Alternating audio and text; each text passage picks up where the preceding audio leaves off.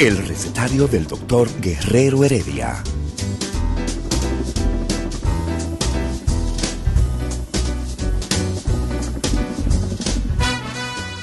Una respuesta para cada pregunta. Una receta para cada problema. Ven a nuestra propuesta radial, amena, diversa y solidaria. Con alto sentido humano y profesional.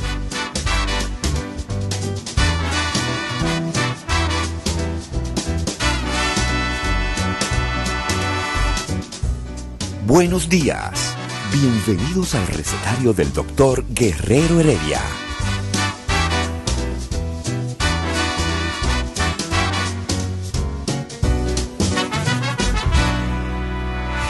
El recetario del doctor Guerrero Heredia. Muy buenos días, dominicanos, dominicanas, de aquí y de allá. Los de aquí a través de 98.5 Rumba FM en Santo Domingo y en toda la región metropolitana, San Cristóbal, Baní, Monte Plata y los que están un poquito más allá, pero todavía aquí en la República Dominicana, en la región del Cibao, Santiago, Puerto Plata, Navarrete, toda esa zona a través de Premium 101.1. Los de allá, fuera de territorio dominicano, fuera de estas playas tan hermosas, ¿ah? paradisíacas de hombres y mujeres valientes, allá a través de la internet www.rumba985.com y todas las plataformas digitales en Twitter, como dicen los gringos, o Twitter, como dicen los españoles, en Instagram, nuestra transmisión en vivo. Saludos a todos los amigos que nos siguen cada día, que nos siguen a través de nuestra plataforma en Instagram, que es Recetario RD Heredia. Gracias a todos ustedes por darnos ¿ah? la fidelidad cada día de esta transmisión en vivo. Ya saludamos en breve a cada uno de los amigos que nos siguen a través de YouTube, de Facebook. ¿ah? Gracias por seguirnos cada día.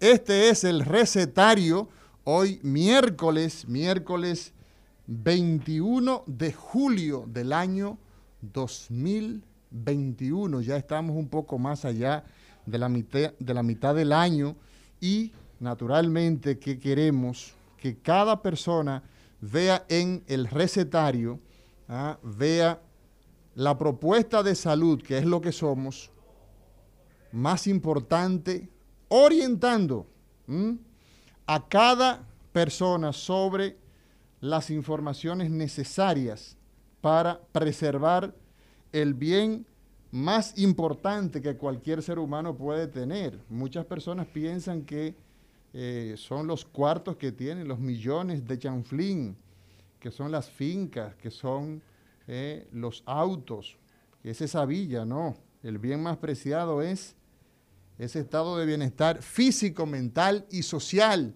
que representa la salud.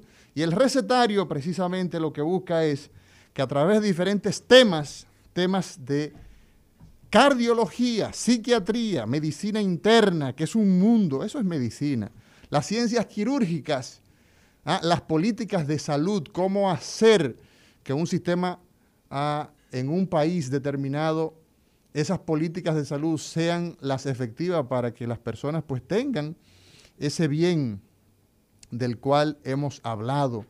¿Y qué decir? ¿ah? ¿Qué decir de la atención primaria, de las prácticas saludables para que las personas pues no se enfermen, preserven la salud, ¿ah? eviten enfermarse.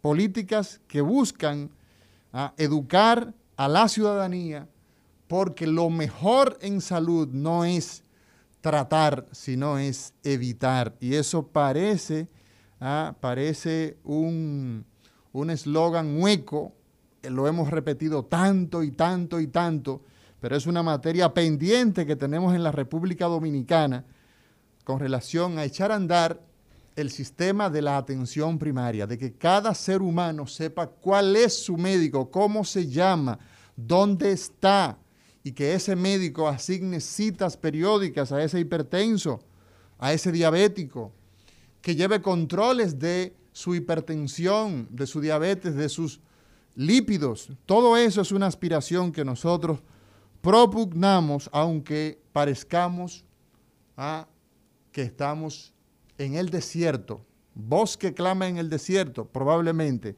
pero esa es una, esa es una causa justa y creemos en que las autoridades dominicanas, las autoridades que son básicamente los responsables, en este caso el Ministerio de Salud Pública de la República Dominicana, lleva la batuta en el manejo de las políticas de salud. Lo que se debe hacer en este país en materia de salud lo define el ministerio. Eso es lo que la constitución, nuestras leyes mandan y nosotros decimos que somos un, un Estado social y democrático de derecho.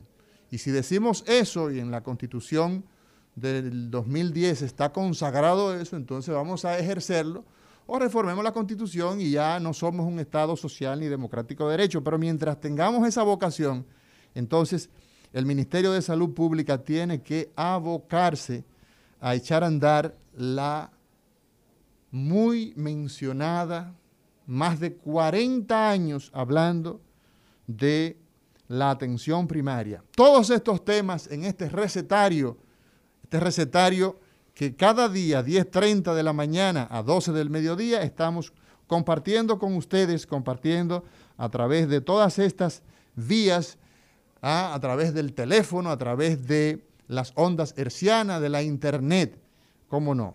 Aprovechamos este momento para pedir la recuperación de eh, la señora Yolanda Reina, quien es eh, una ejemplar ciudadana, madre del expresidente de la República, el doctor Leonel Fernández, quien se encuentra quejada de salud. Esperamos eh, su recuperación, esperamos, está bajo los cuidados médicos, sabemos que está bajo cuidados muy competentes. Nuestra solidaridad para nuestro amigo el doctor Leonel Fernández y toda su familia.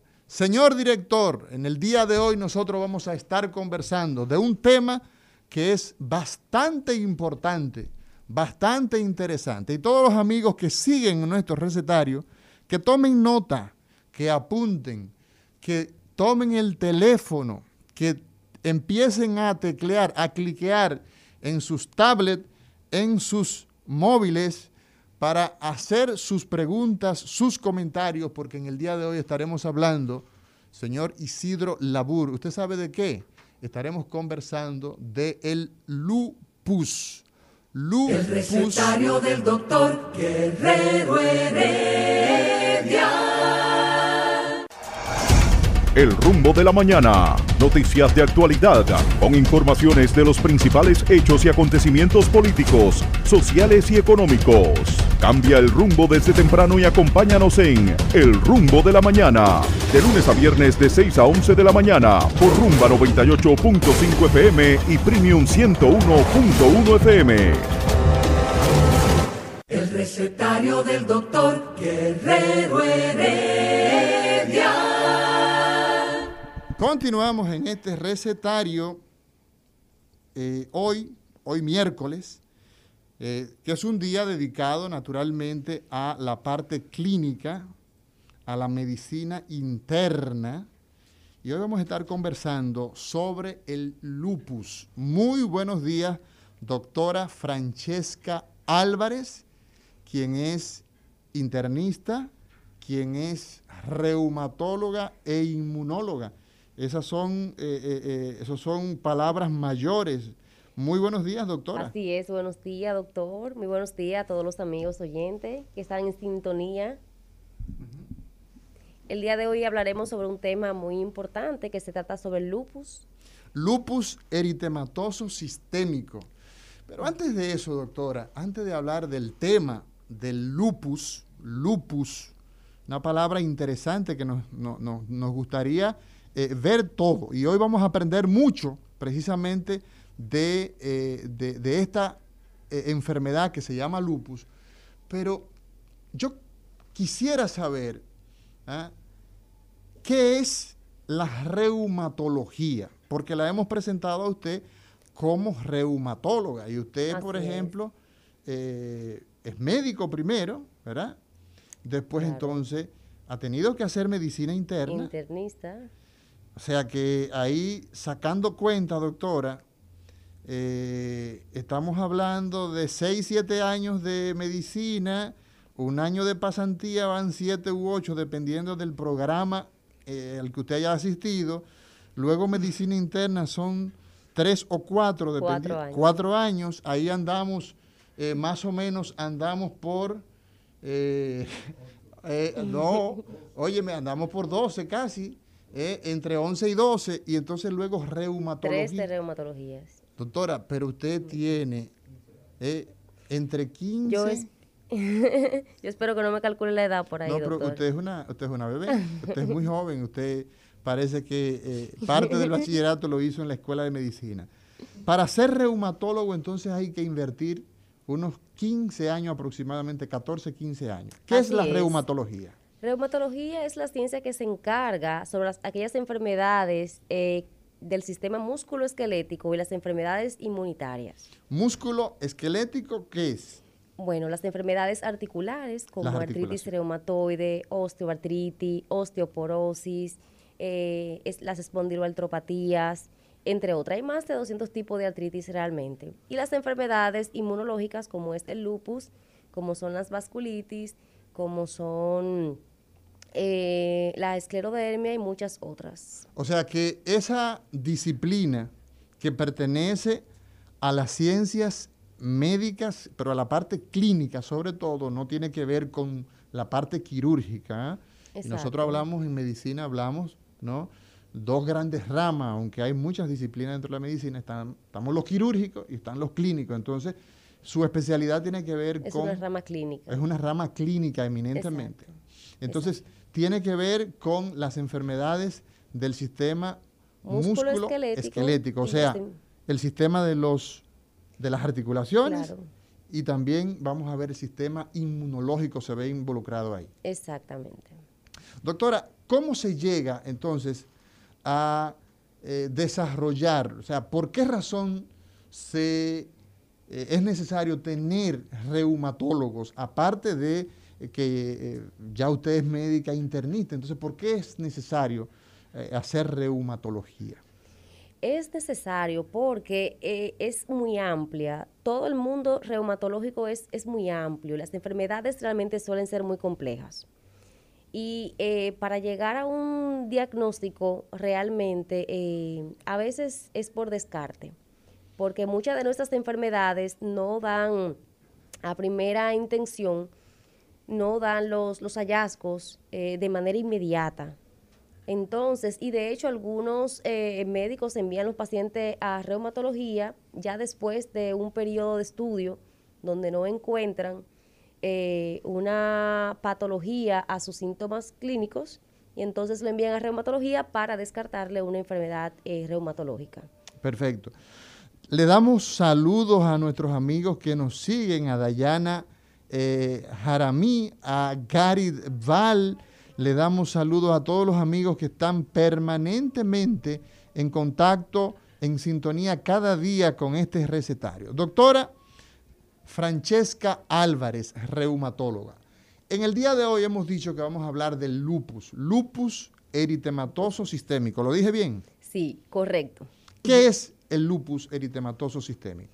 El lupus eritematoso sistémico es una enfermedad inflamatoria, crónica, eh, inmunológica, donde va a haber una hiperreactividad a nivel inmunológico, yo sea de paso, va a haber un aumento desproporcionado de linfocitos que autorreactivos que se van a depositar en diversos tejidos y van a producir daño a diferentes órganos. Ok, cuando usted dice que es una enfermedad crónica, usted la definió como inflamatoria. inflamatoria. Crónica. Crónica. Inmunológica. Inmunológica. ¿A qué se refiere con cada una de esas características que usted le está atribuyendo en su definición? Nos dice que es crónica. ¿Qué significa eso? Porque Dari Torres, por ejemplo, dice, buen día, doctora Mauri, soy el paciente suyo. Son tantos pacientes, gracias Dari. Y nos dice Eduard Castillo, mi tío murió de eso y tengo una prima que sufre de eso. Cuando usted dice que el lupus es crónico, doctora, ¿a qué se refiere? Es una enfermedad que inmediatamente se hace el diagnóstico, ya no estamos enfrentando a un diagnóstico muy serio, donde eh, hay periodos de exacerbaciones de la enfermedad, desde actividad leve, moderada y severa.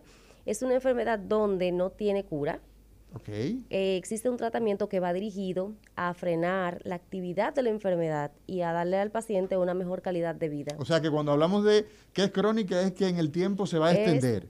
Claro que sí. Entonces nos dice que es una enfermedad además inflamatoria. ¿Qué significa eso? Para que las personas nos entiendan, la gente que nos están escuchando. ¿Qué significa que es inflamatoria? Bueno, no, los anticuerpos que son los encargados de protegernos eh, normalmente, los pacientes con lupus, hay un, un, descontrol, por así decirlo, donde no se reconoce lo propio. Entonces, esto va a producir diversos aumentos de citoquinas y va a producir un proceso inflamatorio persistente en los pacientes con lupus eritematoso sistémico. O sea, que el sistema que está diseñado para protegernos de la, por ejemplo, en el caso de, del COVID, en este momento, ¿no? Que tanto hablamos de COVID. Ese sistema que nuestro cuerpo tiene diseñado para protegernos finalmente termina siendo... Eh, el, causante, por así decirlo, de todo el, daño que se produce. Ya que se van a producir diversas citoquinas que, se van a, que van a ser hiperreactivas, que van a estar aumentadas y se van a depositar en diversos tejidos, provocando daño en cualquier órgano. Entonces, esas características de ser crónico, o sea, que se sostiene en el tiempo, que no es una enfermedad que aparece ahora y que desaparece, sino que se va a mantener por prácticamente toda, la vida. Eh, claro que sí. Eso la hace, de, eh, por eso le decimos que es crónica, ¿no? No, así es. Exacto. Y entonces, el sistema o sea, produce una inflamación porque nuestro sistema de defensa el sistema se ataca. inmunológico está hiperreactivo. Se van a producir diversos linfocitos T, linfocitos B, se van a liberar diversas citoquinas y quimiosinas y todo esto eh, se va a depositar eh, en, en, todos los tejidos, a todos los niveles. ¿Por qué razón, doctora, ocurre que una persona pues padezca de esa situación donde su sistema inmunológico, que está diseñado para defenderlo, termina siendo entonces un problema para sí mismo. ¿Cuáles son los factores que, pudieran eh, tener? Mira, realmente la etiología como tal es desconocida, pero obviamente sabemos que existen factores genéticos, ambientales, inmunológicos que van a perpetuar para que se desarrolle la enfermedad sea, estamos hablando de personas genéticamente predispuestas. O sea que en la causa hay un factor genético. Hay un factor genético importante, claro que sí. Eh, de hecho, algunas personas, según algunas literaturas, refieren que una persona para que sea susceptible al desarrollo de la enfermedad debe de tener al menos cuatro genes eh, susceptibles del lupus. Entonces, por eso es que algunas personas dentro de una misma familia, pues, la desarrollan y otros, y otros no, aunque estén genéticamente predispuestos. Entonces tenemos un componente genético. Solamente es el componente genético el que influye en que una persona que sus mecanismos de defensa que están para protegerle termine atacándolo a sí mismo. Y hoy estamos hablando de lupus con la doctora Francesca Álvarez. ¿Solamente lo genético, doctora? No, no, no, claro que no. Van a intervenir diversos factores que van a hacer que se desarrolle la enfermedad. Dentro de ello está el factor ambiental. Por ejemplo, aquellas personas, el sol le desencadena la enfermedad. espérese, espérese, espérese, doctora. Así es. ¿Cómo va a ser? Usted me está hablando que los pacientes con lupus, el tomar sol les genera problemas. Sí, algunos pacientes eh, refieren que los síntomas iniciaron luego de ir a la playa. O sea que eh, eh, los elementos, no solamente eh, esos problemas genéticos que venimos ya de fábrica, sino es una persona genéticamente predispuesta, sí algunas infecciones, el virus del Epstein-Barr, citomegalovirus, algunos virus también son desencadenantes a que se desarrolle la enfermedad. También está el tema hormonal, que por eso es la teoría de que es más frecuente y lo, vemos, que es más frecuente en mujeres, sobre todo en etapas reproductivas. En mujeres. O sea en mujeres en etapas reproductivas. Eso es muy, muy, muy interesante, pero vamos a abundar un poquito de eso en breve. Entonces, doctora, nosotros tenemos que el lupus es una enfermedad que se produce prácticamente atacando todo el cuerpo, porque usted nos dice que tiene que ver con el sistema musculoesquelético y por ejemplo, Edward Castillo, que es eh, eh, eh, un, un, asiduo, nos dice, nos sigue escribiendo acá, nos pregunta, bueno, pero eso de músculo esquelético, ¿por dónde andamos? ¿Ah? Y él que siempre es muy activo. Bueno, Edward, los músculos que tenemos en el cuerpo se enferman. Las arterias ¿ah? los vasos, se enferman, los vasos sanguíneos, las venas, las arterias, las articulaciones. Entonces, solamente nos quedamos ahí o el lupus también afecta otros órganos. Y si de ser así, entonces mencionarnos. Sí, obviamente, como dije, al depositarse en todos los tejidos, va a producir daño en cualquier órgano. Por ejemplo, a nivel de los ojos, a nivel ocular, produciendo uveitis, por ejemplo, inflamación a este nivel. Ajá, produce trastornos a nivel oftalmológico. exactamente. Y esa a veces es una de las causas por las que nos manda el paciente al oftalmólogo. O sea que de repente el paciente con lupus llega porque fue por síntomas oculares y finalmente lo que se trataba era de lupus. Así es. Así es. Eh, los pacientes también presentan desde lo que dije, la afectación musculoesquelética, artralgias, artritis de diversas articulaciones, tanto grandes como pequeñas articulaciones. Eh, también va a afectar corazón, pulmón, riñón, este, cualquier órgano puede verse afectado, sin excepción. Entonces, doctora, el término lupus, que se oye, eh, eh, se oye diferente, ¿a qué se refiere? ¿Por qué se le llama a esta enfermedad lupus? Bueno, esto viene realmente por la característica que tiene el paciente cuando hace el rash como en ala de mariposa, como lobo. Y de ahí deriva la palabra. Eh, cabe aprovechar la oportunidad para, decir que hay un lupus cutáneo.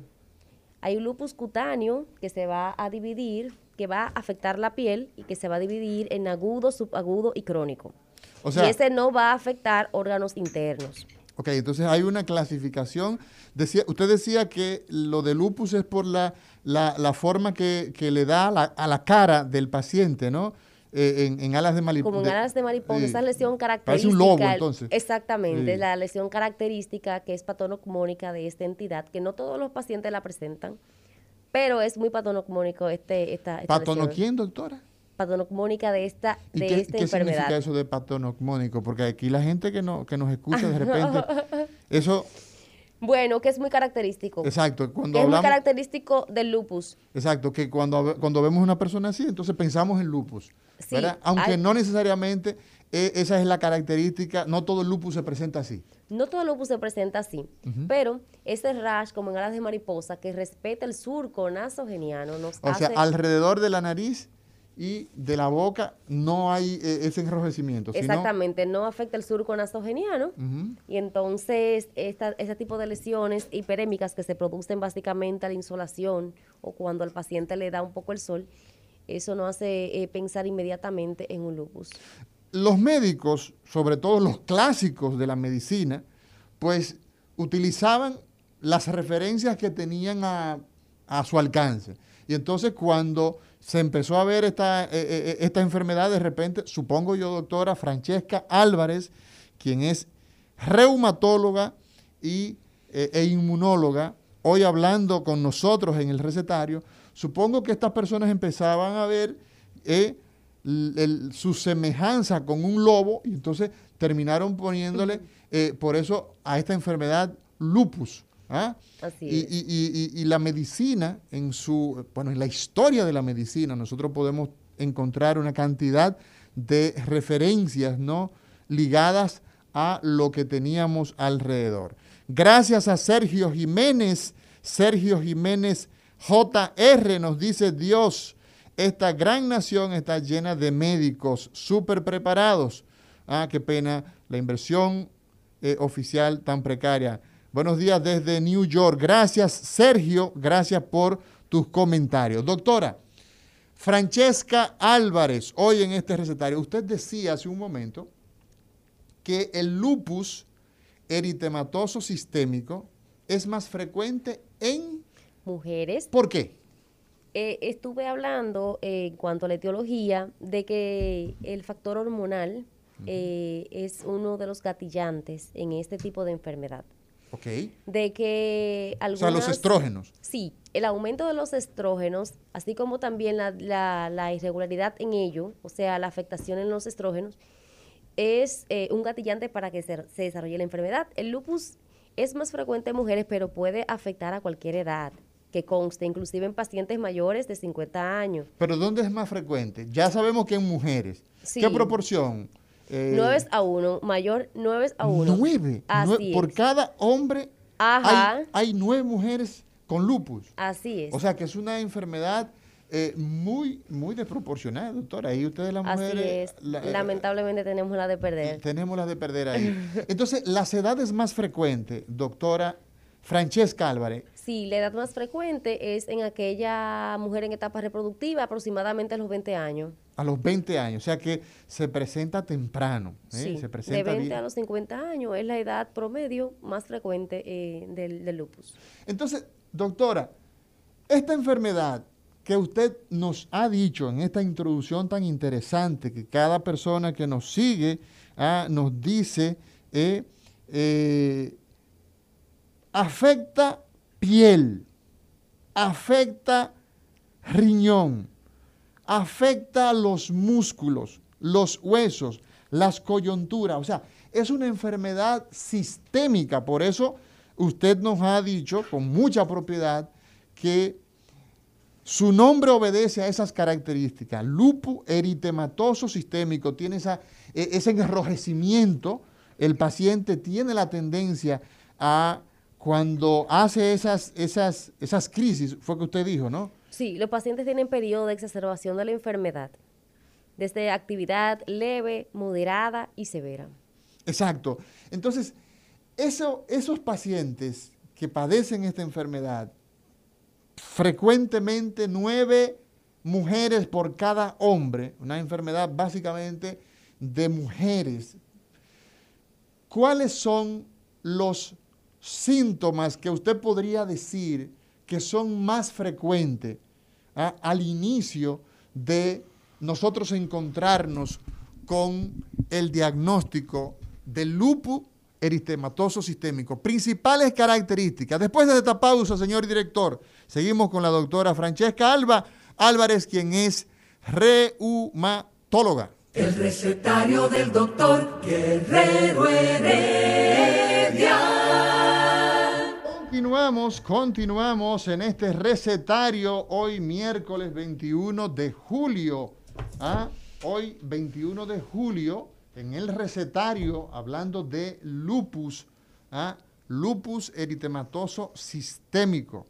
Entonces, doctora, entre las personas que están a riesgo, ya hemos visto que son las mujeres, pero existen otras personas, otros grupos étnicos que pudieran estar en riesgo más frecuentemente de padecer eh, esta enfermedad? Sí, realmente las literaturas hablan de que en los pacientes afroamericanos se ve más frecuente que en la raza blanca en, cuanto a la etnia. Entre los afroamericanos. Ajá, los afroamericanos, los negros, es más frecuente que en la raza blanca. Bueno, ahí paremos, parece que también incide el factor este que usted decía, el factor genético. Genético, así es. Después del año 1990, cuando el mundo conoció aquel famoso proyecto del proyecto Genoma, que empezó la carrera por eh, eh, hacer la identificación del genoma humano, hemos visto la gran cantidad de elementos genéticos, de expresiones genéticas, de cromosomas específicos ligados a enfermedades tan diversas en todo nuestro organismo y el caso del lupus no es una excepción. Cuando nos fuimos a la pausa, doctora, eh, la pregunta que quedó pendiente es cuáles son las principales sintomatologías eh, en términos general que nosotros vamos a encontrar en, esta enfermedad. Como una enfermedad sistémica, el paciente no tiene un síntoma inicial que nos dice este paciente va, está presentando lupus, pero el paciente generalmente presenta síntomas constitucionales. ¿Cómo así? Como fiebre, pérdida de peso, fatiga, dolores articulares, y esto es lo que hace que acuda a, un centro de salud. Eh, y también eh, puede inclusive debutar con afectación, por ejemplo, pulmonar, y ese sea el, inicio de la enfermedad. Puede ser cardíaco, eh, en fin, esto va a depender realmente del paciente en particular. Pero cuando nosotros vemos una paciente eh, femenina, ¿verdad? Joven, y tiene alguno de esos síntomas eh, digamos que pudiera presentar la otra enfermedad, pero tú vas descartando, le hace las primeras analíticas y, también la historia clínica siempre es muy importante. Entonces Pero en una época, doctora, donde tenemos tantos, eh, eh, eh tantas resonancias, eh, tenemos tomografía con emisión de positrones, la historia clínica sigue siendo importante. Muy importante, más del 90% en la historia clínica nos da el diagnóstico realmente. Eso todavía persiste. O sea que la parte humana es definida, es definitiva en, esto, en, esto, en, en estos casos, o en todos, ¿no? Realmente en los laboratorios se hacen inclusive, dependiendo de la clínica, de los hallazgos clínicos que nosotros encontramos, y siempre básicamente va a ser para corroborar un diagnóstico ya presuntivo. O sea que cuando usted envía a hacer las pruebas diagnósticas ya usted tiene prácticamente la certeza con el examen que ha hecho, o sea, revisando el cuerpo de las personas y documentándose de lo que le ha dicho. Así es, tanto por la historia clínica y el examen físico ya me da a mí una idea de lo que el paciente puede tener. Y obviamente lo voy a confirmar o voy a corroborar con lo que son las analíticas.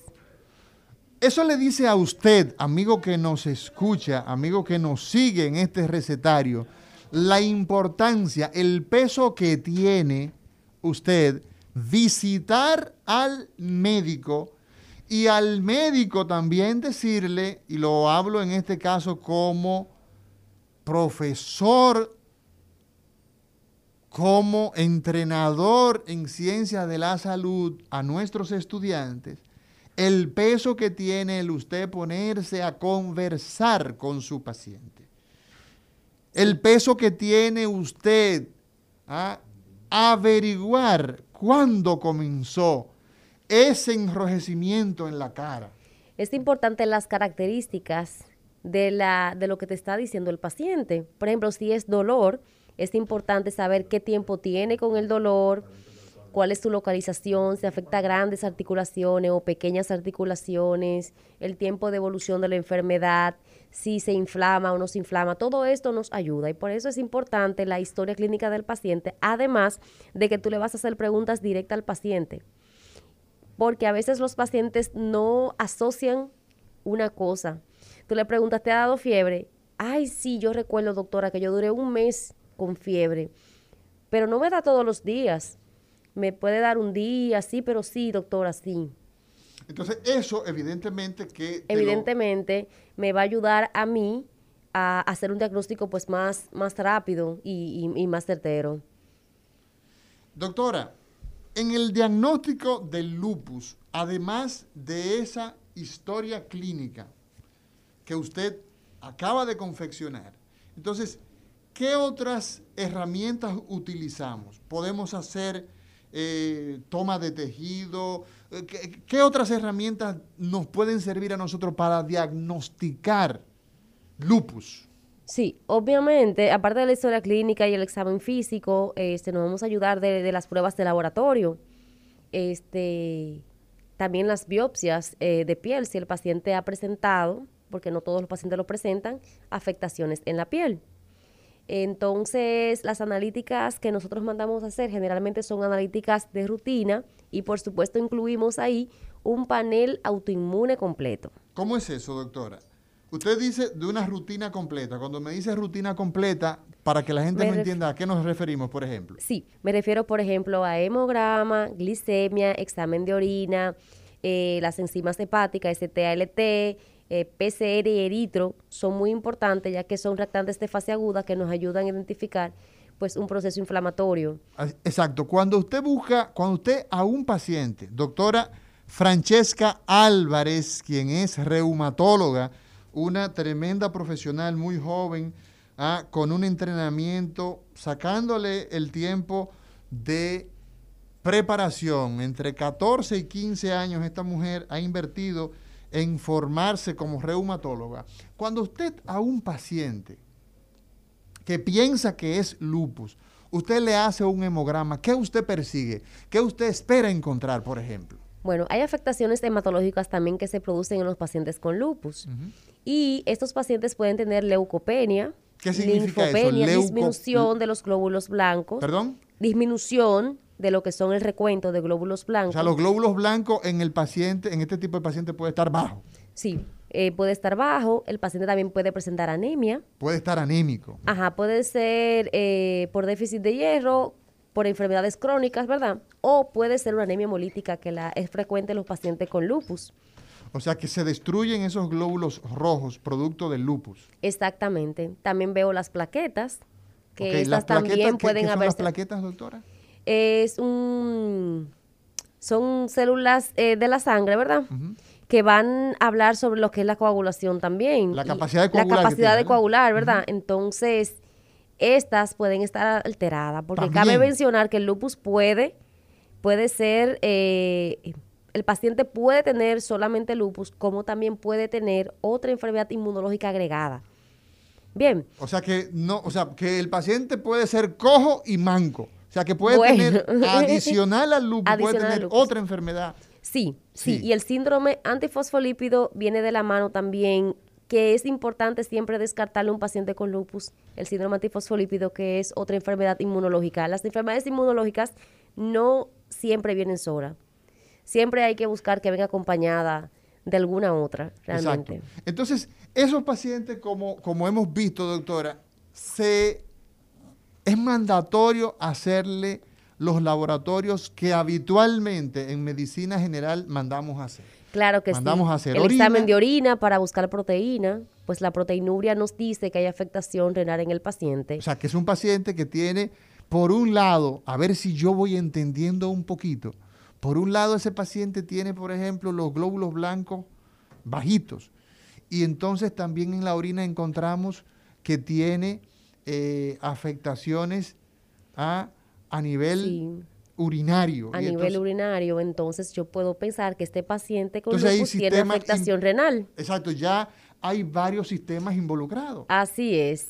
O sea, que con pruebas tan simples, en buenas manos podemos tener mucha información. Mucha información, claro que sí. Los tratantes de fase aguda, eritro y PCR nos dicen también el, eritro, eritrosedimentación. Eritrosedimentación, ajá. y la proteína C reactiva nos ayudan a ver el proceso inflamatorio y también proceso infeccioso, porque cabe mencionar que estos pacientes son propensos muy frecuentemente a infecciones y, también tenemos que, descartar que esté eh, presentando una, un proceso infeccioso. En la población general, doctora Álvarez, Francesca Álvarez, reumatóloga, nosotros encontramos, por cierto, a la doctora Francesca Álvarez eh, en el teléfono 689-563.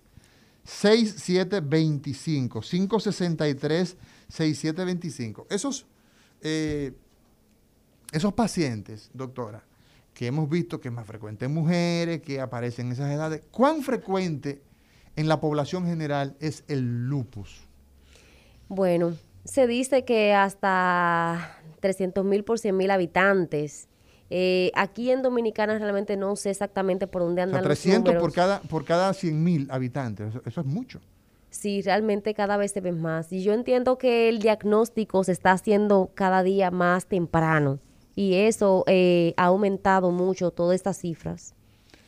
Desde el punto de vista, usted hablaba, doctora, en los laboratorios, yo le hice una interrupción porque lo que queremos con esto es que la gente vea que cuando aparecen estas manifestaciones, la importancia de ponerse en buenas manos, que de repente una gente aparece con un, enrojecimiento en la cara, cogió para Boca Chica y después de pasarse un buen tiempo en el sol o estaba en uno de esos parques eh, eh, eh, cogiendo con los niños, de repente hice, hace una crisis ¿ah? De enrojecimiento en la cara, hasta lo internan. Y puede, muchas personas pueden decir, bueno, eso fue que se deshidrató. Y de repente pudiera ser entonces que esté debutando con esta enfermedad. Sí, este puede ser un, debutante de la enfermedad, claro que sí. Ahora bien, usted hablaba de un panel autoinmune. Para que nosotros lo podamos entender, ¿qué es un panel autoinmune en los diagnósticos de esta enfermedad que es el lupus eritematoso sistémico? Cuando hablo de panel, hablo de un conjunto de pruebas que vienen juntas para mayor facilidad para el paciente en cuanto a la economía. Porque ese grupo de pruebas, si yo lo hago por separado, al paciente le sale más costoso. Entonces, eh, hacemos el panel autoinmune completo, eh, que ya está previamente organizado, donde están algunos anticuerpos que se pueden ver frecuentemente en lupus. Generalmente, generalmente, a manera de inicio, si no estamos seguros de la clínica del paciente o no, no, o queremos descartarle someramente el lupus, eh, veo que hay médicos que cuando Lana sale positivo, entonces les mandan a hacer el panel autoinmune y eso es eh, correcto. Entonces, con estas pruebas, digamos, con lo que tiene que ver con la, la parte de laboratorio, nos ofrece información. Entonces nos quedamos para establecer el diagnóstico con historia clínica, con esos laboratorios o tenemos otras herramientas para también hacer diagnóstico. Sí, claro, sí, claro. Podemos hacer desde ecografía, ciertas resonancias. Eso va a depender del cuadro clínico que presente el paciente. Pero el panel autoinmune es eh, importante para nosotros porque no solamente ahí le vamos a estar descartando lupus, sino que le vamos a, hacer, a descartar otras entidades eh, inmunológicas que están, esos anticuerpos están presentes en ese panel. El ANA, ese anticuerpo, eh, generalmente cuando sale negativo, nosotros decimos no es lupus. Es muy difícil que un lupus esté con el ANA negativo. ¿Qué es el ANA? Es un anticuerpo que se va a elevar en aquellos pacientes con enfermedades inmunológicas, aunque puede elevarse ante otras entidades también. Los pacientes con artritis pueden presentar un ANA positivo. Inclusive se dice que hay un 5% de la población que el ANA sale positivo este, y no tiene ninguna enfermedad reumatológica. ¿La hacemos con facilidad eh, eh, ese, esa, esa, prueba eh, en, nuestro medio? si tenemos la sospecha, luego de haber evaluado el paciente, se puede hacer y cuando este sale positivo, entonces le hacemos el panel completo para ver de qué se trata. Es importante ver, ellos tienen unos parámetros, es importante ver si está bajo o está alto.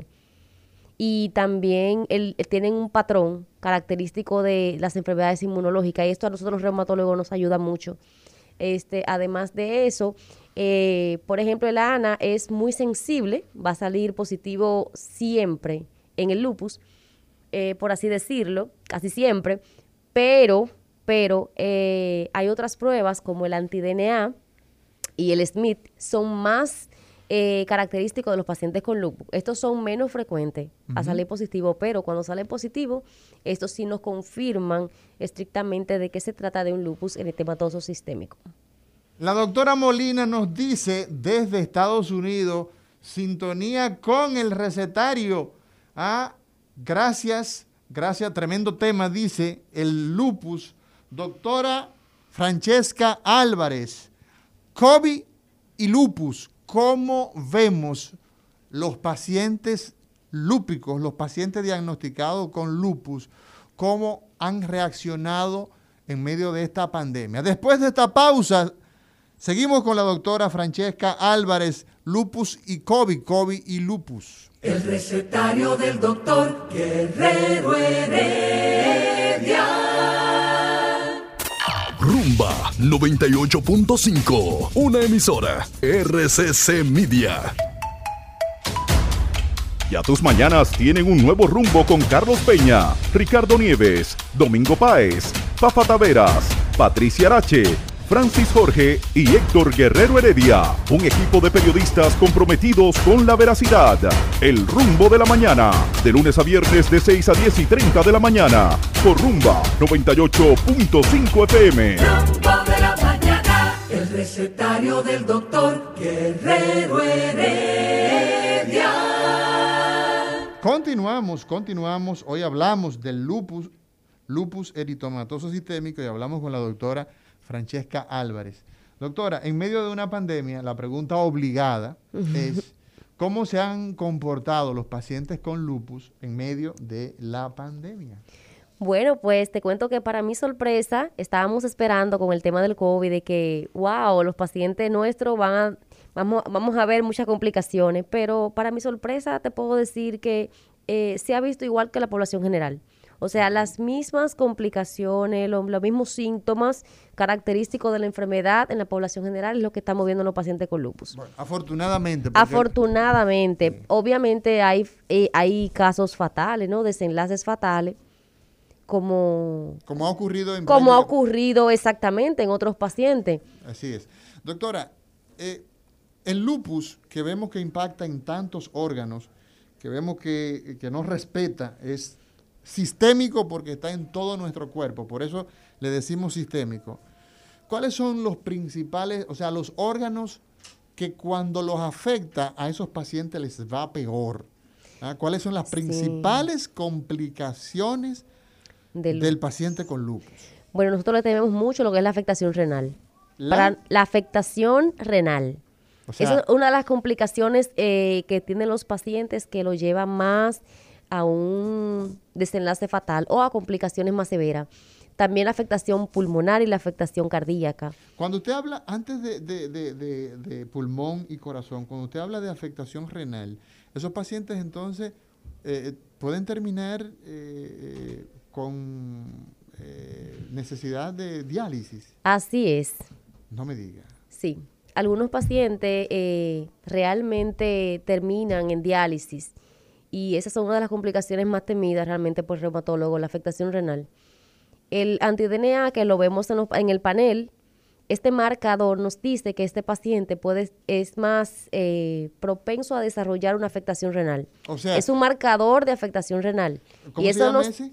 el anti-DNA. El anti-DNA. DNA, que se Eso encuentra- es, usted agarra a ese paciente en un recetario, ¿verdad? La doctora Francesca Álvarez le escribe, eh, le manda a hacer una prueba anti-DNA, le sacan a las personas un poquito de sangre de eh, una vena y con eso entonces podemos ver ese reporte. ¿Qué nos dice ese anti-DNA? que el paciente eh, tiene predisposición a afectación renal. Entonces ya ese es un paciente donde yo tengo que tener más cuidado, mejor vigilancia y, y evaluarlo como con más mala fe, se puede decir, porque Con más, eh, hay que darle más seguimiento. hay que darle el más. seguimiento más estricto a este paciente, claro que sí, y también hay algo que se llama proteína en orina de 24 horas, que también me va a medir el- el- el- la proteinuria que tiene ese paciente. O, sea, las proteínas que no deben estar presentes en la orina. Exactamente, entonces ahí yo por lo menos puedo tener un control y obviamente el manejo en conjunto del paciente es muy importante porque yo cuando un paciente tiene afectación renal inmediatamente lo refiero al, al- al nefrólogo. Exacto, el nefrólogo, el nefrólogo es Lo el manejamos en médico conjunto. internista que se encarga de la enfermedad clínica de la vía urinaria, sobre todo el riñón. Exactamente, yo siempre se lo mando al nefrólogo, lo manejamos en conjunto. El manejo multidisciplinario es muy importante en estos pacientes. Entonces usted decía que además de riñón existen otros órganos y hablaba de pulmón y de corazón. Háblenos de eso, doctora. Si hay una neumonitis eh, lúpica, donde el paciente va a presentar afectación pulmonar. Una neumonía, ha dicho, doctora. Si es un, un tipo de neumonía en esos pacientes con lupus que son, eh, digamos que típica, derrame pleural, ellos pueden hacer con frecuencia.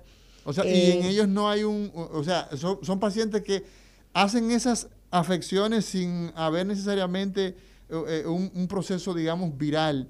Eh, la condición de ellos los lleva a eso. No, puede ser inclusive uno de los síntomas iniciales de la enfermedad, lo que es el derrame pleural, la, pericarditis o derrame pericárdico. O sea, Esto- líquido en, en- en alrededor, por fuera del corazón, en el pericardio, ¿no? Exactamente. Esto puede ser inclusive, eh, algunos pacientes debutan o inician am, con estas afecciones. Hemos visto, doctora, que el paciente con lupus también puede tener trastornos de hipertensión. O sea, gente joven que de repente eh, pues puede tener esta- estas manifestaciones que usted nos ha enseñado en esta mañana tan importantes y entonces terminar siendo también hipertenso. ¿Eso es cierto? ¿O- Sí, así es. Sí. No, así es. La misma enfermedad te predispone a presentar cualquier tipo de, de complicación, dentro de ella la hipertensión, Afecciones. la diabetes. diabetes. O sea Sí. que estamos hablando de una enfermedad que puede, una persona con lupus puede estarse manejando inicialmente como diabética o como hipertensa y entonces con todas estas eh, eh, eh, sintomatologías y finalmente ser Mira, entonces Realmente eh, el tema de la diabetes básicamente es por el, tra- el tratamiento. No hemos hablado del tratamiento. Que vamos a pero, entrar ahí, por Que vamos a entrar ahí. Pero nosotros usamos esteroides. Entonces los esteroides eh, eh, de manera prolongada. Además, esto va a depender, la cantidad de esteroides va a depender de la actividad en, el- en la que se encuentra el paciente. Entonces, el uso de esteroides a dosis alta y también en un tiempo prolongado, estos pacientes eh, me pueden desarrollar eh, lo que es una diabetes. Puede, puede Exacto. ser que se desarrolle eh, por esa vía. como consecuencia del tratamiento. Exacto. Esa, esa es- es una posibilidad. Doctora, entonces, pues precisamente, al conocer nosotros, ¿no? ¿Qué es el lupus? ¿Quiénes somos más frecuentes ah, entre las mujeres y los hombres? Eh, ha quedado claro que la mujer por mucho, por goleada, nueve frente No a es a uno, uno. es más frecuente en la raza negra. Y tenemos todas estas implicaciones ah, de afectaciones no solamente de los huesos, de los músculos, sino de órganos tan importantes como el riñón, el corazón, la piel. Los pacientes que de momento usted decía que no se curan, sino que este paciente hace una crisis ahora y puede incluso hasta terminar hospitalizado. Se puede lograr que estén en remisión. Exacto. Ahora, ¿cómo tratamos al paciente con lupus? ¿Cuál es la estrategia? Ah, no solamente farmacológica, sino en términos holísticos, en términos integrales. Sí, va a haber un manejo desde no farmacológico, como lo que es el estilo de vida, un estilo de vida con alimentos saludables, evitar alimentos que aumenten eh, proceso inflamatorio. Este también eh, el hacer ejercicio o alguna actividad es importante para el paciente. Llevar un estilo de vida saludable. Eh, y el farmacológico, vamos a ir desde analgésicos antiinflamatorios, esteroides, eh, inmunomoduladores, como es la hidroxicloroquina. La eh, famosa hidroxicloroquina. la famosa hidroxicloroquina. que del, es- de- del COVID. así Al es. principio, ¿no? Al principio. de- A principio, pero esto tiene eh, pues una lógica importante. Mira que se ha eh, visto en los pacientes con COVID, hay muchos estudios eh, con este tema. Y es que ella va a trabajar eh, evitando la multiplicación. En, en el caso del COVID, pues esta replicación viral. O sea, que Es un inmunomodulador que va a intervenir, por eso es que se utiliza al inicio. Ok. Es por esto, es para evitar la multiplicación de este virus. Entonces los ¿Y- ¿Y pacientes qué ha habido con relación a eso, doctora? A propósito de, de- de- de ese dato, recordamos que a principio de la pandemia, el año pasado, específicamente el, el doctor, eh, eh, ¿cómo se llama? El doctor Junen, eh, pues hablaba, ¿no? De eh, que de, a forma de ensayo, como ensayo clínico me refiero, ¿no? Eh, pues eh, en ese momento no teníamos nada definido, no teníamos un tratamiento. Eh, Desde el punto de vista, digamos, de la, del beneficio que pudiera tenerse, ¿se ha visto beneficio con la hidroxicloroquina en los pacientes con, con COVID? o, o- o no? Bueno, yo te puedo decir que estamos, eh, hemos avanzado bastante con respecto al COVID, pero todavía realmente estamos en ensayos clínicos. Exacto. Estamos trabajando sobre la marcha con los pacientes, este, hemos visto varias cepas, hemos visto que es individual eh, la afectación en cada paciente, entonces pues el tratamiento es así mismo. Exacto. Entonces, Eh, con el tema del tratamiento para el paciente con lupus, la hidroxicloroquina, ¿qué beneficio le aporta? Sí, es un inmunomodulador, como dije, que va... Inmunomodulador, o sea, que modulador. nuestro sistema de defensa lo, lo regula, ¿no? Sí, que va a ayudar a regular exactamente, va a evitar que el paciente se active. eh, básicamente, y va a evitar que haya multiplicación a nivel de esas células eh, inmunológicas que están ahí alteradas. Eh, lo usamos en los pacientes con lupus y los inmunosupresores, que son los encargados de, disminuir la actividad de la enfermedad en el paciente y de los pacientes que están en remisión, evitar que se, que se activen y va a mantener el paciente controlado. Y obviamente, pues las terapias biológicas en aquellos pacientes que no logramos controlar con el manejo anteriormente dicho. Doctora Francesca Álvarez, internista, reumatóloga, inmunóloga. Hoy en el recetario, en este recetario que cada día tiene la, la propuesta de... Eh, préstame el teléfono, por favor.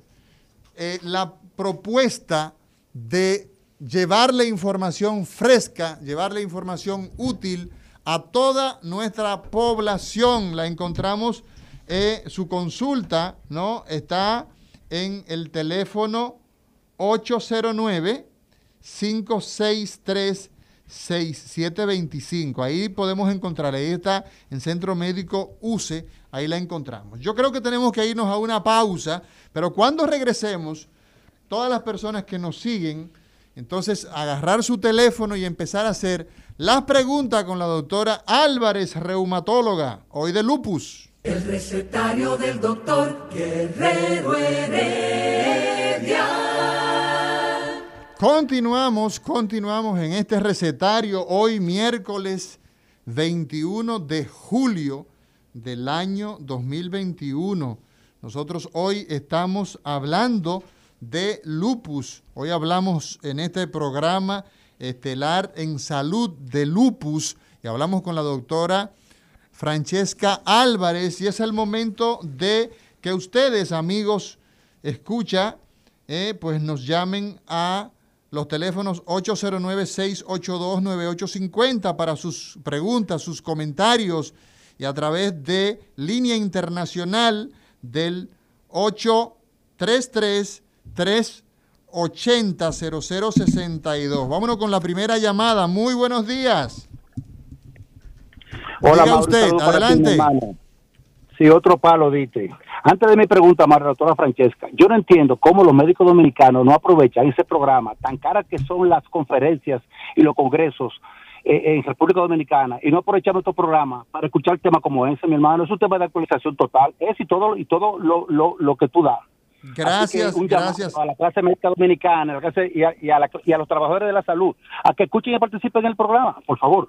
Voy con la pregunta. Sí, tu pregunta. Doctora, una vez ya conociendo los factores de riesgo del lupus, es decir, el genético, el del sexo, que es más, frecuente en el femenino, el color, la raza, el medio ambiente, por ejemplo, el sol, las enfermedades virales, etcétera.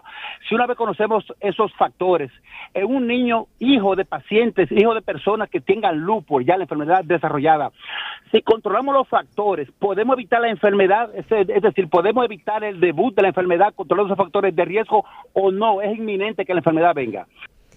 No, realmente, eh, ¿puedo quitar? Los pacientes con padres o familiares que tienen lupus. Un momento Hello. Perdón. Sí, un momento, señora. Ok. Aquellos hijos eh, de, eh, para aquellas personas que tienen padres o tienen algún familiar, un tío, un primo que tiene lupus, tienen mayor predisposición. Recordando que lo genético, pues ya lamentablemente no lo podemos evitar en ese sentido, por lo que no lo voy a poder evitar, pero sí voy a estar pendiente porque ya eh, sabemos que tiene una predisposición. Perfecto. Seguimos con el pueblo. Buenos días, diga usted, señora. Buenos. Eh, primero yo tengo que decir una cosa que no tiene nada que ver con eso, pero debo decirlo. No lo podía oír bien, pero por primera vez me conecté y estoy feliz. Perfecto, gracias. Eh, otra cosa es que yo tengo una cuñada que sufre de... Lupus. De lupus a un nivel... Ella tiene más de 10 años con una sonda. Ella no puede hacer pipí. Ok. Y tiene la vejiga, se dañó la vejiga.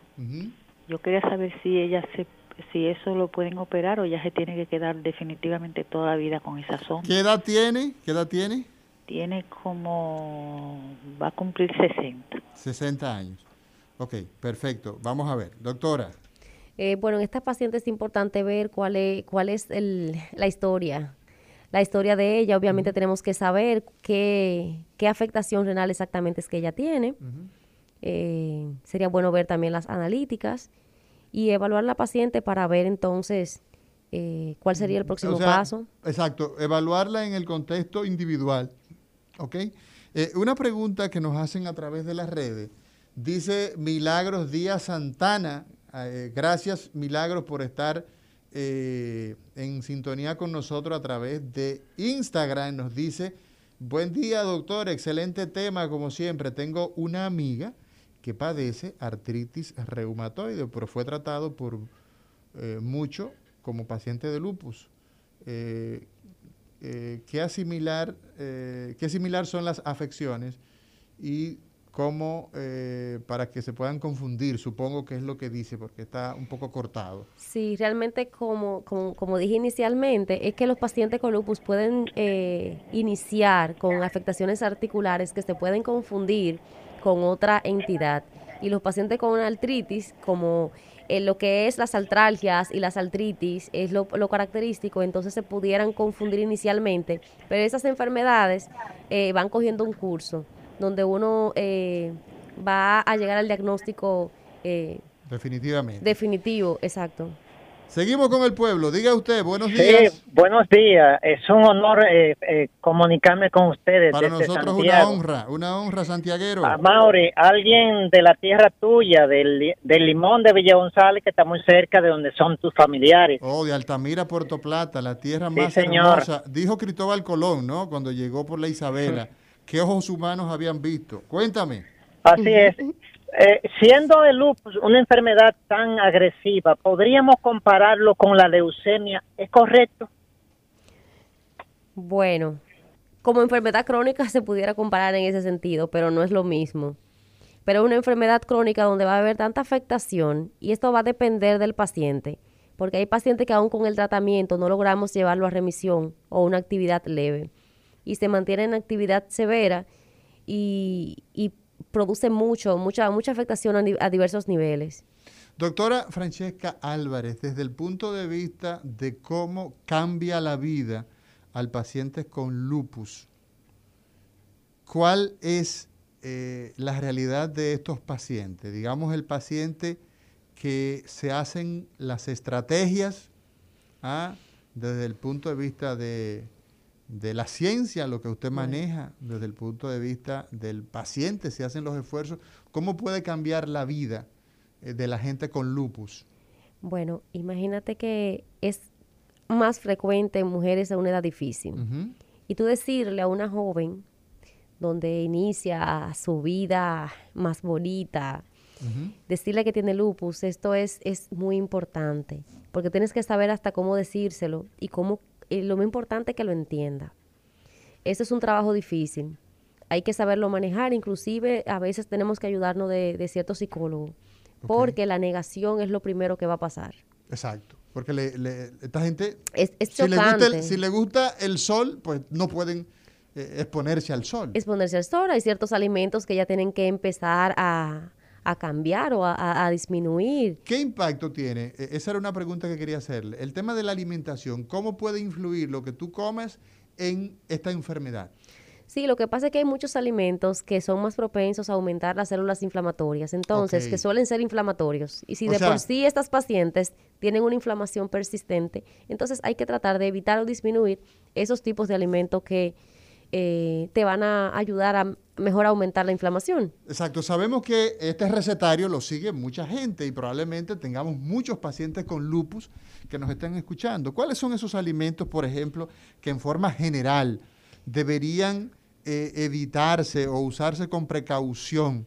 ¿Cuál es eh, en el caso del paciente con lupus? Yo a mis pacientes se los resumo de la siguiente manera. Evitar los azúcares, las harinas y las grasas. Evitar los azúcares, las harinas, y las, grasas. Se las resumo así. o sea que estamos hablando de, de, utilizar... Comer más vegetales, comer más frutas, hacer ejercicios y ese tipo de cosas eh, ayudan.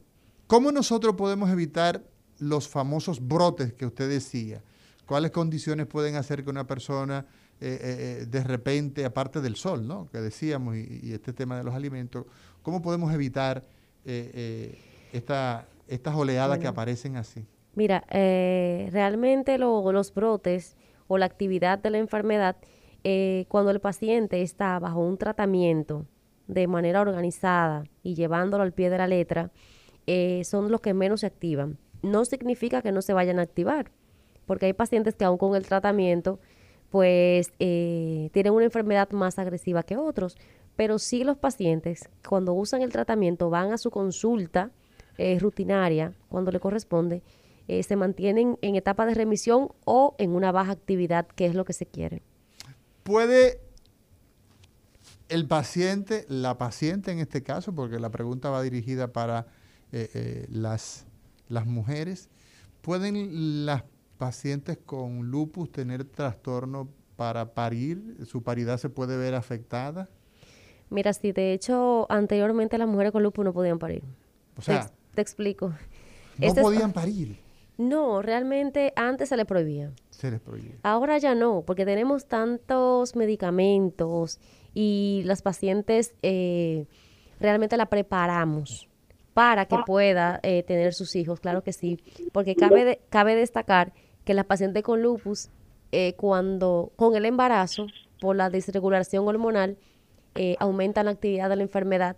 Entonces son propensas a preeclampsia, a, muchas afectaciones durante el embarazo, hipertensión. Doctora. Eh, momento, momento, caballero.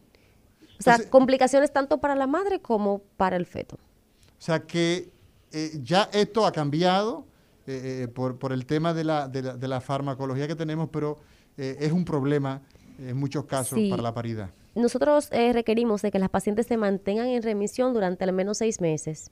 Si esta paciente logra un control de su enfermedad en seis meses, nosotros entonces autorizamos el embarazo de una manera, pues, más... Con más seguimiento. Con más seguimiento, claro. Perfecto. Seguimos con el pueblo. Diga usted. Sí, yo quisiera hacerle dos preguntas a la doctora. Adelante. Primero, si el, lupus y, el cáncer son primo hermano. Y la otra es que si fortaleciendo el sistema inmunológico, esas enfermedades desaparecen. Por favor. Muchas gracias. Sí, bueno, el cáncer, el lupus no, no es como el cáncer eh, realmente son enfermedades distintas. Exacto, no son primo hermanos. No son primo hermanos. Cosa que se parezca. No, claro que no. Y la segunda pregunta es que si la podemos evitar. Pues dije que lamentablemente no se puede evitar. Yo entiendo que independientemente de todo, eh, hay que llevar un estilo de vida saludable. Este, tengamos la predisposición o no, hay que llevar un estilo de vida saludable. Eso Cardiovascularmente es, mejor. E, exactamente. Metabólicamente es mejor. Sí. Y eso básicamente porque aquellas personas que tienen el gen, imagínate que, que vienen con esa predisposición, eh, en cualquier momento la pueden desarrollar y eso es casi inevitable, por así, es. Uno de los problemas más serios que nosotros tenemos con las enfermedades, eh, precisamente eh, que tienen un componente genético, es el hecho que es difícil para nosotros manipular los genes ya una vez constituidos, definidos.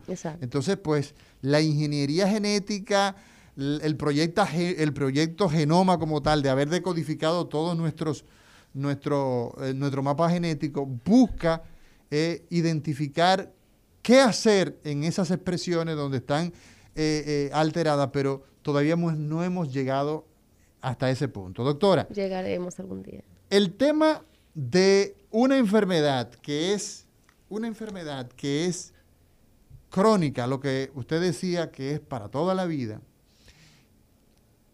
desde el punto de vista de costo, desde el punto de vista de la seguridad social, de mantener estos pacientes controlados, usted lo ha dicho, tratamiento no solamente son pastillas, pero bueno, hay medicamentos incluidos, hay fármacos incluidos. La seguridad social, ¿cómo eh, eh, trata al paciente con lupus en nuestro sistema, le da cobertura, no le da cobertura. Abúndenos sobre eso, porque eso es muy importante.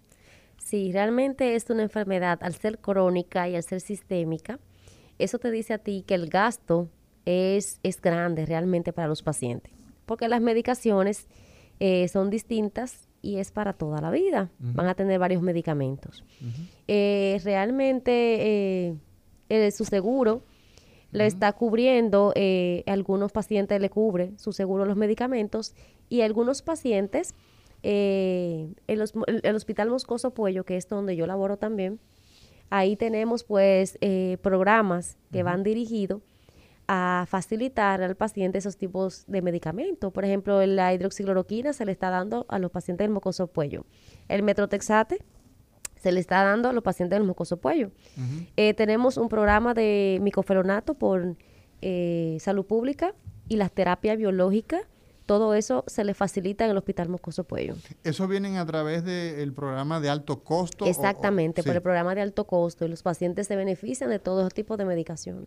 Entonces, eso, esos medicamentos, doctora, que es sumamente importante. Recuérdese que aquí en RD, en República Dominicana, en Dominican Republic, como, dicen los gringos, tenemos un problema serio.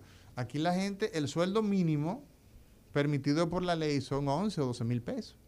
Entonces, eh, eso es una enfermedad, como la mayoría de las enfermedades en nuestro país, que es prohibitivo, porque la seguridad social eh, te aporta 8 mil pesos para el año entero. O sea, si usted lo gastó eh, en medicamentos en febrero, el que sufre de hipertensión y gastó sus 8 mil pesos en marzo, se fuñó el resto del año. Ya usted sabe. Entonces, desde el punto de vista general, ¿qué puede costar financiarlo de forma eh, eh, eh, independiente? Un tratamiento con esas moléculas, los biológicos, la hidroxicloroquina, en términos general. Eso va a depender de la molécula, pero lo que son las terapias biológicas es, es difícil. Es difícil, ¿verdad? Porque cuesta mucho dinero. Exacto. O sea que la salida es básicamente a través de eh, los programas estos protegidos de- del Estado. Exactamente, porque es un medicamento que lo vas a usar. Momentito. Por ejemplo, el rituximab, que es el Maftera que utilizamos en los ¿El pacientes cuál? con lupus. El rituximab, que es el, Mafte- el Maftera, que lo utilizamos en los pacientes con lupus, eh, te cuesta casi un millón de pesos. Entonces, eh, esos pacientes se le va a administrar eh, algunos cada seis meses, otros cada año, y son dos ampollas. Una se pone un día, 15 días después se pone la siguiente. Entonces, imagínate que no es económicamente factible O sea que eso, para... eh, eh, eso quiebra hasta Pepín Corripio. Eh, bueno. Un saludo a ese eh, eh, capitán de empresa, don Pepín Corripio. Buenos días, diga usted. Buenos días. Diga usted. Por favor, yo estoy llamando porque eh, veo que hay muchas eh, similitudes o algunas similitudes entre, entre la artritis psoriásica. Yo soy tengo Artritis psoriásica. Sí, y quería saber si, si, si hay una conexión a, a- a mí, por ejemplo, como que tengo una psoriasis, me puede afectar o, o, o de- puedo ser eh, con lupus o no. No se vaya, un segundito, un Sí. segundito, un segundito. ¿Usted qué edad tiene, señor? Yo tengo 66 años. 66 años. ¿Cuántos años usted tiene con la artritis psoriásica? Dos años. Dos años. Sí. Doctora, ¿alguna pregunta para el caballero o nos vamos con la- los comentarios? La, la artritis psoriásica pertenece al grupo de las espondiloartritis, que son un tipo de artritis que es cero negativa. Es otra de las afectaciones inmunológicas. Eh, como dije anteriormente, eh, los pacientes eh, inmunológicos pueden tener una o varias entidades. Aquí, esta sí es prima. E- Esta sí Eh, es prima. Estas, estas sí son, estas sí son primas. Estas sí estas sí son primas. no, es, no, no se ve con frecuencia exactamente así de que la artritis psoriásica con lupus. Realmente no. Lo que sí se puede ver es el lupus con afectación eh, a nivel de piel. Como dije inicialmente, puede eh, tener un lupus eh, agudo, subagudo y crónico. Las diferentes lesiones que se producen en la piel. Cuando decimos para la gente que nos escucha, agudo es que se presentan ya. Ok, subagudo se eh, aparecen en términos de semana y crónica es que por, Sí, por pero- largo tiempo, ¿no? Sí, pero básicamente la, el nivel de afectación eh, que tienen los pacientes, esa es la, la característica este, básica. Entonces, los pacientes con lupus eh, hacen, suele haber, pueden tener un lupus, inclusive hay pacientes con lupus a nivel de piel, que es el lupus cutáneo, que más adelante pudieran presentar lupus sistémico. Por eso algunos pacientes que se atienden eh, por los dermatólogos, ellos a veces no, nos envían el paciente con cierta frecuencia para descartarle un sistémico, porque hay más de un 5% de los pacientes que con el tiempo van a pasar a ser sistémicos. Exacto. Eso significa, y ese dato que usted acaba de dar, doctora Francesca Álvarez, quien ha sido la invitada nuestra de este banquete del día de hoy, que el hecho de tener lupus ah, con afectación en la piel no significa que tengamos lupus sistémico. O sea, que existe, por decirlo de una manera, ¿no? Usted me corrige porque usted es la experta. El lupus cutáneo. Un lupus que se queda en la piel y un lupus entonces que es el sistémico del cual hemos conversado. Sí, lupus neonatal. Lupus neonatal. A ver, cuéntenos qué es el lupus neonatal. Pues la madre le va a pasar anticuerpos al bebé y puede desarrollar lo que es el lupus neonatal. Y estos eh, niños, generalmente con el panel autoinmune, uno se puede dar cuenta si esta madre es propensa a transferirle estos anticuerpos eh, al, bebé con la presencia del, del RO y el LA que se encuentra dentro de las analíticas del panel autoinmune. Estos son los más propensos a que produzcan eh, lupus neonatal y sobre todo bloqueo cardíaco congénito en los niños. O sea que también podemos tener, ¿ah? qué mal, podemos tener también en los neonatos, en los pequeñines. ¿ah? Y lupus medicamentoso lupus medicamentoso. Sí. Hay ciertos medicamentos como los antiarrítmicos, medicamentos derivados de las sulfas, hay ciertos medicamentos que pudieran provocar eh, o, enmascarar un cuadro eh, parecido al lupus, por así decirlo, porque básicamente tú retiras esa medicación y ya el paciente ahí sí se le puede quitar el lupus. Exacto, entonces ese sería una manera de que esas sustancias van a producir una exacerbación de nuestro sistema de defensa y entonces vamos a desarrollar lupus, pero por los medicamentos, ¿no? Exactamente. Y hay algunas personas, eh, esto no le va a gustar a la población, no sé si lo voy a decir. No, pero doctora, esto es ciencia. Esto es ciencia, doctora. Bueno, aquellas personas que se realizan algunas cirugías plásticas, algunos pacientes desarrollan enfermedades inmunológicas luego de las cirugías eh, dígase prótesis. Cuando con la implantación de prótesis. Con la implantación de prótesis. Y ¿Cuáles son las prótesis más frecuentemente que eh, eh, ligadas a esto?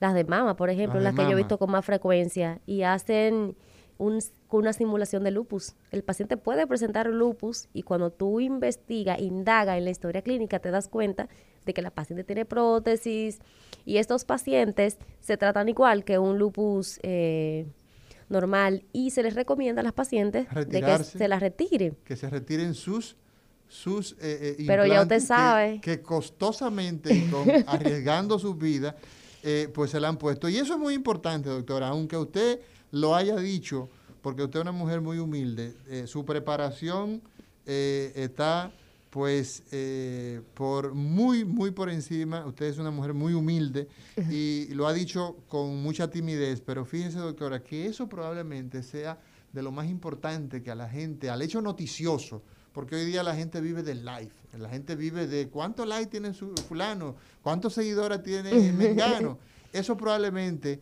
la gente lo recuerde más que muchas de las cosas que hemos hablado.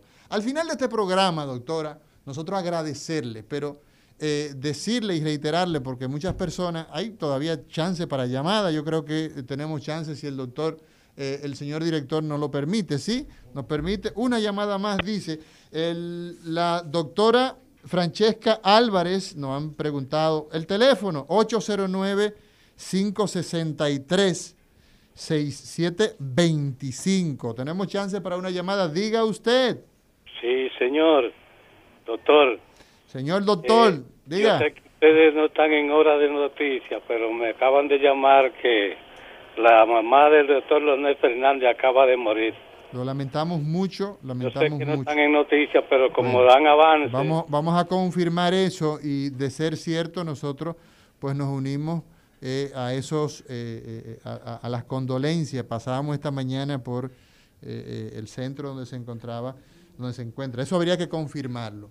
Doctora Francesca Álvarez, gracias, muchas gracias por venir, por sacar tiempo de su a usted, agenda. A usted por tenerme presente. Un tema tan importante como es el lupus. El lupus. Y ya vemos, ya vemos el bombazo, ¿no? Ese último bombazo de el lupus asociado también a los implantes mamarios. Mañana será otro día, señor Labur, y estará hablando el doctor Amaury García, un servidor, y estaremos hablando, ¿sabe de qué estaremos hablando?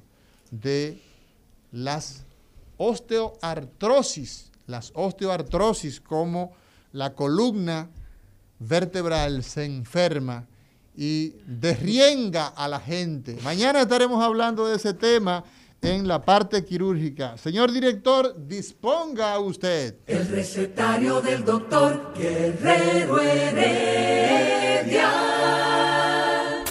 Rumba 98.5, una emisora RCC Media.